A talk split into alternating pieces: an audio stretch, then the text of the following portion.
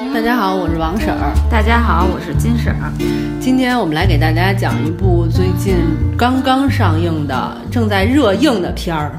对，《志明与春娇》，而且是我们我花了六十多块钱看的电影。你这么说太不显好了，花六十块钱怎么了？很多吗？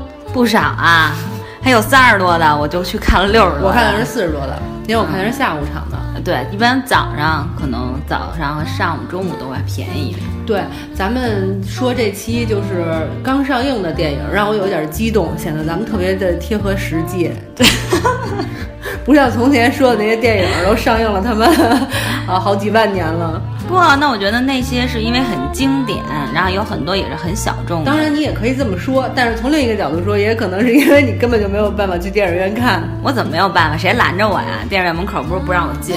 但是钱包拦着呀，所以特地强调了一下，花了六十多块钱。对对对。那咱们现在好好给大家讲这个《志明与春娇》吧。对，这部叫《志明》呃，《春娇救志明》哈。对对对，这名字起的反正也无所谓了。对，其实我觉得就沿用《志明与春娇三》就挺好的。嗯，对，其实这都不重要，因为咱们在说的时候也都特别习惯，还说是《志明与春娇》。对对对，嗯，我觉得看这部电影有一个前提，就是如果你是前两部都看了，而且你你必须不是说为了看第三部临时看的前两部，而你是按照它刚上映的时间那样看的话，随着一个年就是这这些年的积累，你再看第三部，你就会有一种亲切感。也不能说就是看有一种看着自己的感情的感觉，但是你确实会觉得这两个人不太一样。对我特别同意你这观点，就是说这么长时间以来，相当于就像自己身边的朋友也好，或者是这种就是亲人自己，对，相当于跟他们一起在感情当中去成长。嗯，所以你这么看下来，你再看第三部的这个这一部的感觉和你只看。第三部的感觉是完全完全不同的。对对对，如果你要跳出这个前提，你看第三部的话，你不会觉得感动。但是如果你你就是在这个前提下看第三部，你会特别感动。对，你说对，特别感动，因为我看到这个片子的就是中后部分，我基本上就哭的稀里哗啦的，而且是哭中有笑，笑中有哭那感觉。对我，我虽然没有哭的稀里哗啦的，但是我真的是特别的感动。也是那种感动中有笑，笑中有泪的那种感觉。嗯，然后但是让我最感动的其实是他爸爸。哎，对了，各位先跟大家说一下啊，我们这里边是一定会有剧透的。对，但是我们就不给大家整个去讲这个故事了。对，但是可能会有因为一些情节或者一些小的细节方面会透露一些剧情，大家就是自己选择性的听吧。对，无所谓，因为毕竟也不是悬疑电影。对，嗯，这其实你们。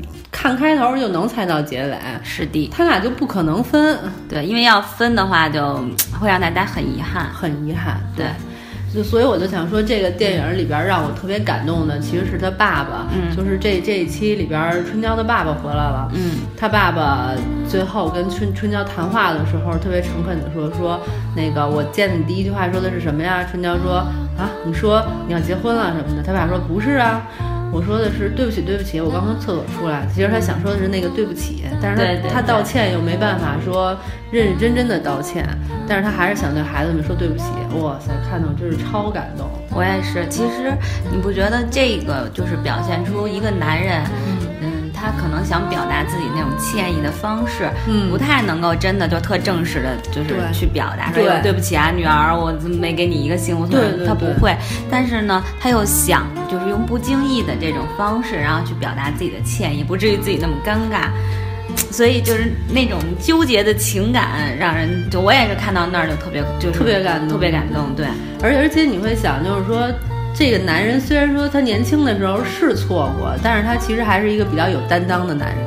对，确实是，嗯，他也挺遗憾的，对自己的女儿就是没有负担他们的成长。对，嗯，哎，就但是咱们讲的不是他爸爸，不是女父女情，咱们讲的是男女情。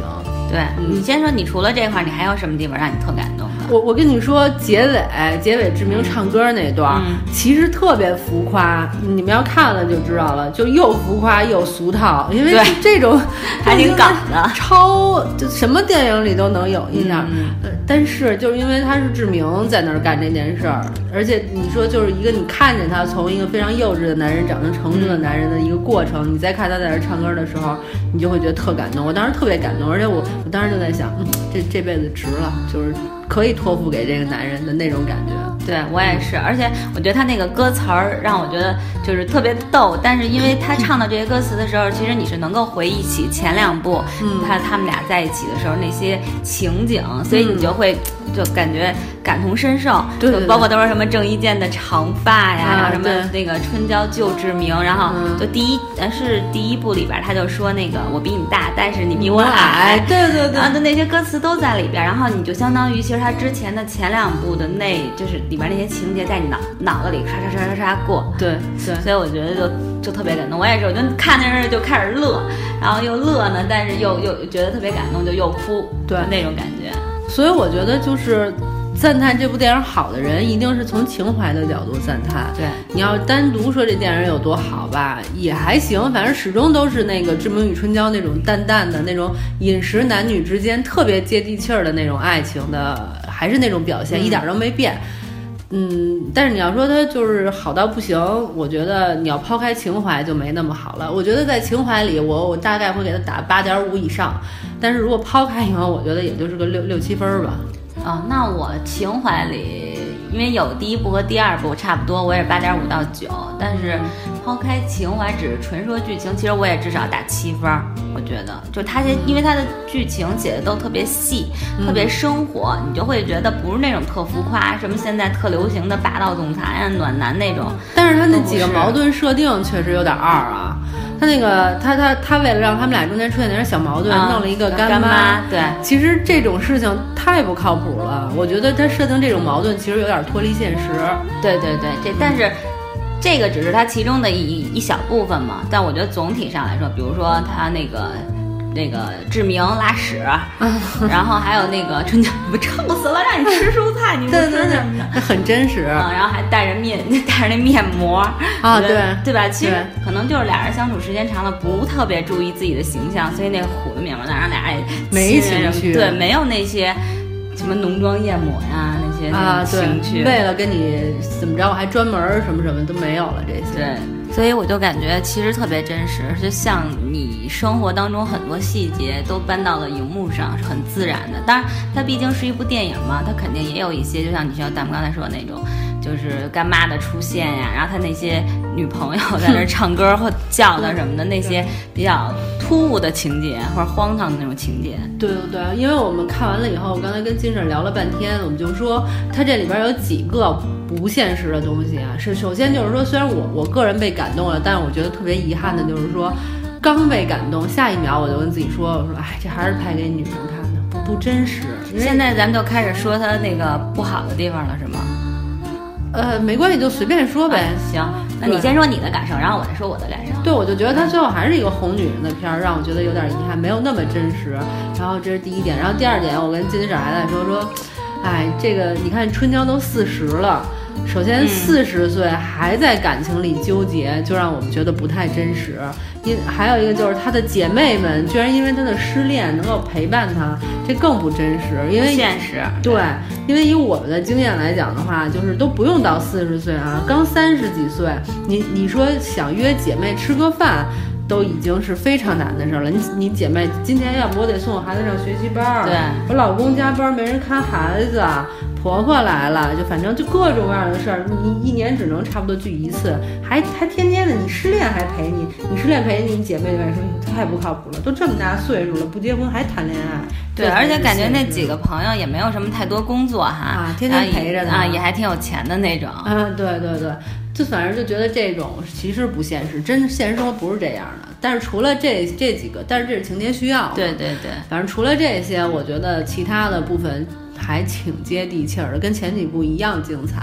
对，这点我特别同意。反正我看的时候，因为我我今天跟王婶聊，就是因为我是一个人去看嘛，而且看夜场，我也是，还好我旁边啊，OK，还好我旁边就是隔着一个座才有一对情侣，但是我真的是哭的稀里哗啦的，然后但是我我不好意思大声擤鼻涕，我拿衣服袖子凑凑，哎呀，但是你知道吗？其实最让我感动的，其实有有一个呃好几个地方啊，其中有一个就是说那个他那干妈跟志明说。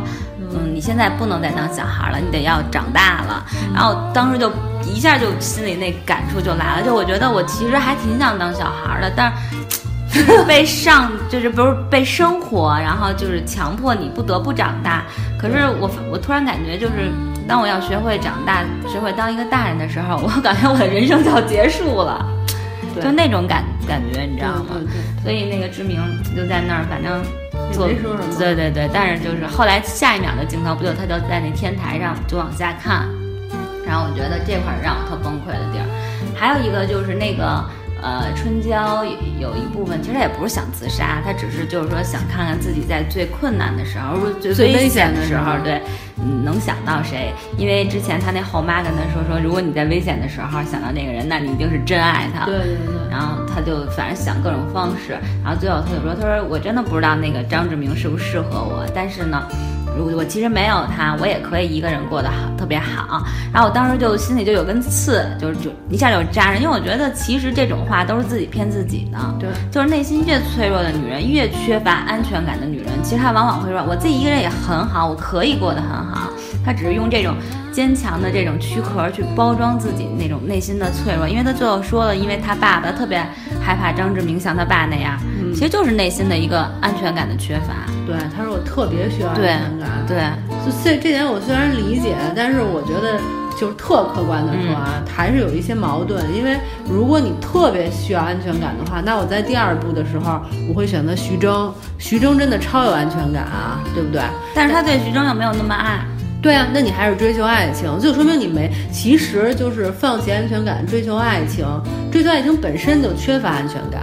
对，但是这人他都是这样的，鱼与熊掌都想要，就是说我希望一个爱情能给我，就爱情和安全感能够同时兼有啊！不不不，就是真的想要安全感的人就不会去那样追求爱情，他反而会选择一个自己不太爱的人，因为这样才真的安全。如果选择一个自己特别爱的人，其实反而不安全。所以我觉得，就是说，他对安全感和对爱情同时追求这个设定，对于女人来说，我觉得就不太现实。但我觉得很很很真，就是很很正常，因为其实人都是矛盾的，你不觉得吗？就我我个人感觉，不就是他对安全感的需求没有他自己说的那么那么严重，他没有那么需要安全感，这这我觉得啊。然后还有还有一点就是说，我觉得像一个四十岁的春娇，嗯。可能咱不理解啊，因为在大陆其实生活压力是真的挺大的，而且社会非常的嗯 产生不稳定，非常的就是 和谐，没有安全感。然后在这种情况下，其实我们到了三十几岁奔四十的时候，我们更多的精力是想说，我怎么才能就是自己挣很多钱，生活好一点儿，然后怎么才能让自己家人生活好一点儿。而且你们也知道，现在养老保险也不保险了。在这种情况下，我们就会想，哦，父母将来要是生病了，我一定要攒足够的钱，将来万一有需要的话，我好给他们花之类之类的啊。你有很多生活压力，你你还想像一个小孩一样说买点玩具，然后使劲谈个恋爱，等等的。像春娇那样快四十了还那么拼命的谈恋爱，我都觉得这些不现实。因为我到了这个年龄，我有生活压力，我都没办法去谈恋爱。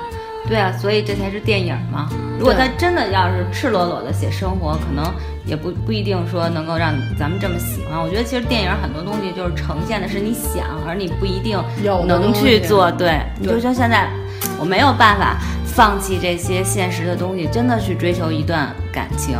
是那么赤裸裸的，是吧？就是只是要爱，然后只是要轰轰烈烈爱一回。可能小的时候会，当你大的时候，你顾忌东西太多太多了。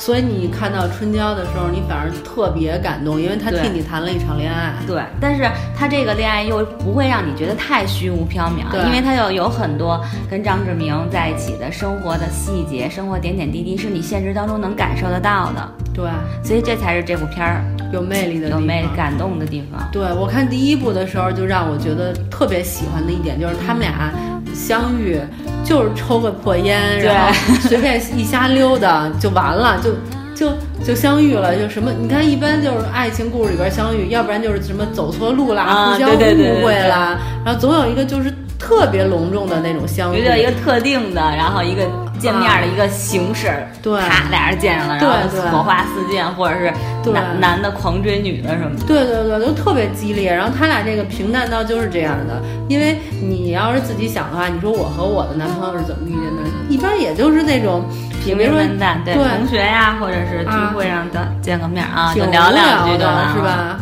对，所以我我一开始就特喜欢他这一部分。我也是，我超级喜欢，尤其是他们在后巷抽烟，然后他们在那香港的街头，所以我每次去香港时候，我都觉得特别喜欢。你记得上次咱们去澳门，然后在街头也得抽一根，对我就觉得就找找寻那种感觉。将来咱们去香港，每次去香港，咱俩都抽一根烟，就纪念一下《志明与春江》。对对对，他真的有那种情怀，我也挺想干这件事儿的。然后第二部我也挺喜欢，第二部就是他找了杨幂之后，杨幂露了一个胸，胸，然后他们那帮朋友都特别口无遮拦的说他的胸会下垂的什么的，我特别喜欢那段，这段特别像就是我们对对背后里八女生的那种八卦，对对，我们一定会说你的情敌，哎呀，一看就是什么不怎么样啊，对，一定要说他的坏话，我觉得这些都特别可爱，而且我觉得本身余春娇这个女生，就她的那种性格其实还是偏独立的，就挺像咱们这类人。所以你会比较喜欢他，说他其实很喜欢志明。他首先他不会特别装，嗯，然后故意的就是天天要你说你爱我呀，怎么着的，他都不会，不会撒娇。然后反而就是如果张志明说出一些嗯话，比如像第第一部还是第二部，就是他要走的那个是第二部里的吧？嗯，对对。然后他也没有说一定要哭死了，然后我得求你别走或者怎么都没有，就是很表现的很坚强，其实内心当中是痛苦的。对。所以我觉得这种女生就特别容易让人怜悯，对，不不像那种就是作，你知道吗？一定得哎表现出来怎么样的，然后心机多重那都不是，而反而是那种背地里自己去流泪的那种。哎，我忽然想起有一部电影，就是有一次我看一影评，我差点没笑喷了。那影评写的就是。叫我想和你好好的，然后就是谈写两个人谈恋爱的那点事儿，然后那影评写的特逗，说有一部电影叫我想和你好好的，可是我怎么看都觉得我那个电影应该叫我不想和你好好的，我想作死给你看。现在好多电影，我觉得他写的特透彻。现在好多电影就是演两性关系的，都演不出那种就是平平淡淡真实感。都演的特别像我要作死给你看的感觉，但这部电影就完全不是那种。有其实你知道我在看电影的时候，我心里就在想说，这志明和春娇两个人的每一处的选择，每一处的迷茫啊，我都特别理解。人春娇为什么生气，我也理解；然后志明为什么要那么做，我也理解。其实你说谁错了？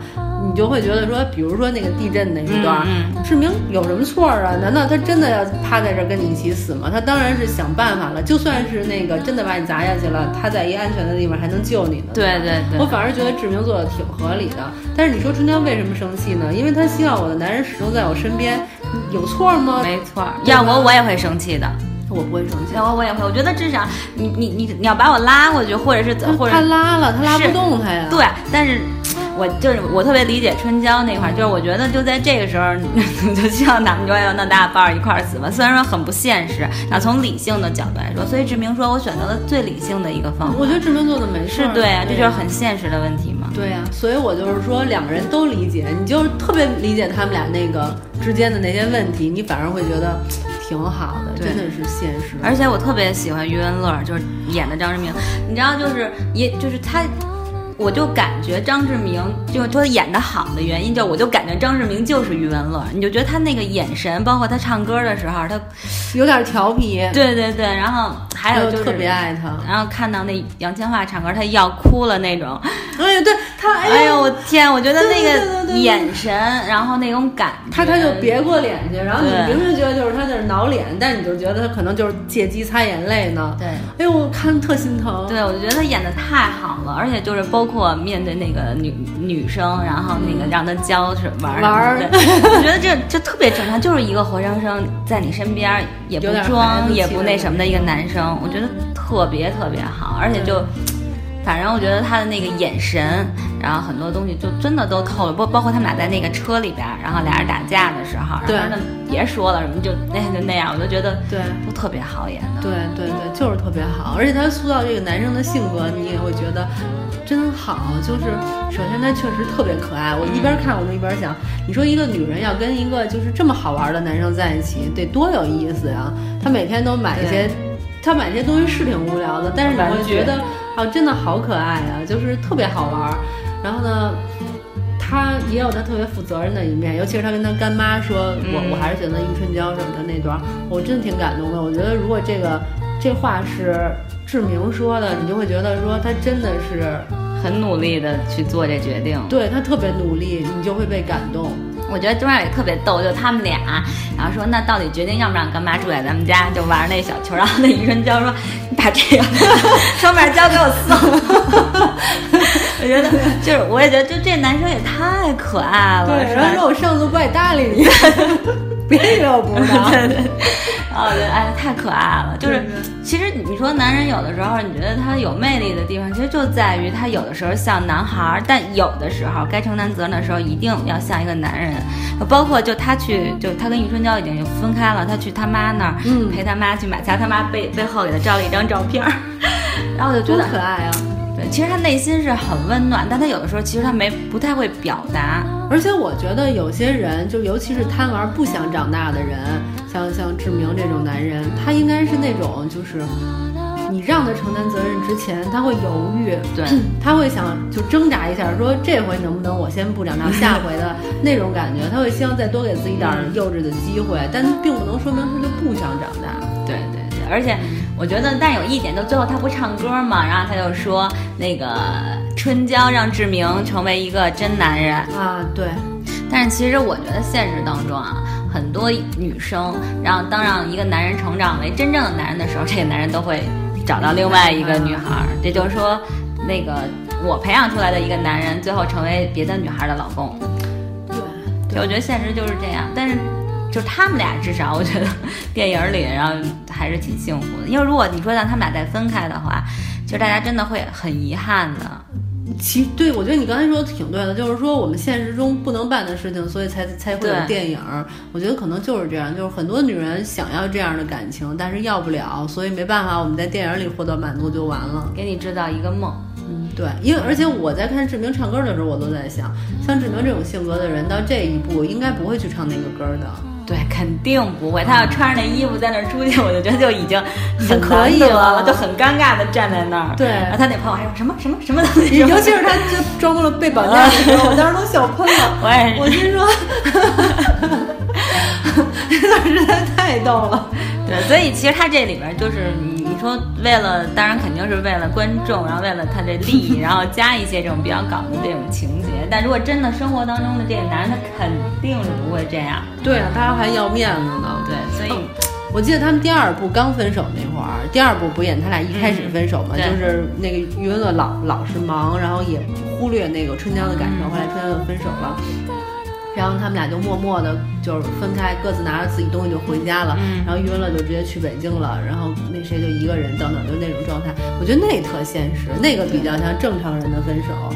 但是，嗯，我觉得这这会不会是最后一步了？说完再生孩子什么的，我觉得挺没劲的了。所以我就感觉，我还有一点就让我最后特感动的时候，我就突然感觉，哎呀，一段感情就是终结了，虽然是一好的结果，可你心里会觉得就像。人生好像结束了似的那那种感觉，或者是爱情结束了，反正就是一个结束点。哎，那天我看呃一一句话，我觉得说的特别好。他那那个就原话我学不出来了啊。他的大意就是说，女人嗯之所以把感情放在第一位，其实主要目的就是为了逃避生活中的很多责任，逃避生活。然后他说，其实一个人。想要就是只面对自己是一个特别难的事情，我觉得说的挺有道理的。就是很多女人就是以感情为借口，说啊我受伤了，我失恋了，所以我就怎么怎么样。其实是因为你不愿意承担，可能说我要照顾家人啊，我要努力工作啊，这这些责任，所以你才以感情为借口。或包括说我有老公了，我就要照顾孩子、做老什么的，我就我就不去打拼了，因为我有家什么的。我觉得这都是，当然不能一概而论，对。但我觉得这里边应该是有逃避的成分。是的，所以最后不就是说不得不成长，就定要长成一个真正的大人，该去承担责任了。志明也是，其实春娇也是，因为春娇最后她也显示她怀孕了。那你当一个妈妈，你相当于又进入了另外一个生活的一个一个状态了。对，我觉得怎么说呢？其实这部片儿还是拍给女人看的，因为我们看到志明的成长了。但其实我觉得咱们没有看到春娇的成长，春娇也是也是需要成长的一个人，所以她在下一个阶段会成长。当妈以后是她的另外一个成长。但愿哈。但是志明的成长，对，反正只能说有可能。我觉得啊，就是志明的成长也是在一个就是结婚以后。就是说，成为一个丈夫的一个责任。但他当爸爸以后啊，假如后边后边还有的话，就是另还是一另外一个还是需要成长。因为我觉得婚姻真的结婚也不一定是对男人一个多大的一个改变改变。对对对对，我希望别拍四了，我不想看四了。我我就希望这段感情放在。谈恋爱就是说爱来爱去的阶段，对，这我这就是我特想说，就是我觉得我感觉也是我当时那个感受，我就感觉就这个过程其实让你特别感同身受，特别吸引你，让你陪他们一起成长。但是，一再结结束了，就不要再往后延，再往后会把你所有之前的美好的这些幻想也好，或者这种梦想也好，就感觉都会被打破。对，别再拍了。嗯，行吧，那咱们俩是不是也说的差不多了？能看听得出来，咱俩是。忠实的那个《致命与春娇》的粉儿，就对我我我觉得香港有好多文艺电影真的是挺棒的，他拍的比大陆的那些爱情电影强。一个是这个，我记得还有一个电影叫《恋人》，还是就是就是就是那个那个谁演的，嗯。伊森，伊森陈奕迅，陈奕迅和范晓萱他们曾经演过一个，那我好像没看过。哦，那那也特别好看，反正就是也是谈恋爱什么的，反正就就特别平淡，你甚至都觉得有点乏味，但是挺好看的。而且那个谁，郑伊健，还有谁谁谁，反正林嘉欣，林嘉欣，对对，那叫什么来着？我忘了，但我知道那个片儿，那演的也特别好，对吧？就那个就特别特别生活，这就是香港也好，甚至就是说。